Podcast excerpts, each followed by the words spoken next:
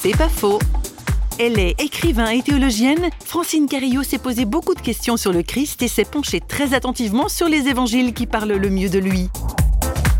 La première chose qui m'est apparue concernant le Christ, c'est qu'au fond, il n'est pas la réponse à toutes nos questions, mais qu'il est la question, qu'il est la question qui nous garde en vie, qui nous garde vigilants, qui nous garde curieux aussi de, ce que nous avons à vivre. Et la preuve, c'est que effectivement, quand on regarde, les, on traverse les évangiles, on s'aperçoit que Jésus pose beaucoup plus de questions qu'il n'apporte de réponses. Et c'est un petit peu pour ça que j'ai essayé de reprendre au fond les, questions qu'il pose aux uns et aux autres, à ceux de son entourage, pas pour de nouveau y répondre mais pour que chacun d'entre nous se, se, laisse au fond questionner à son tour et, se demande quelle réponse il pourrait apporter à cette question fondamentale que représente le Christ. C'est pas faux, vous a été proposé par parole.fm.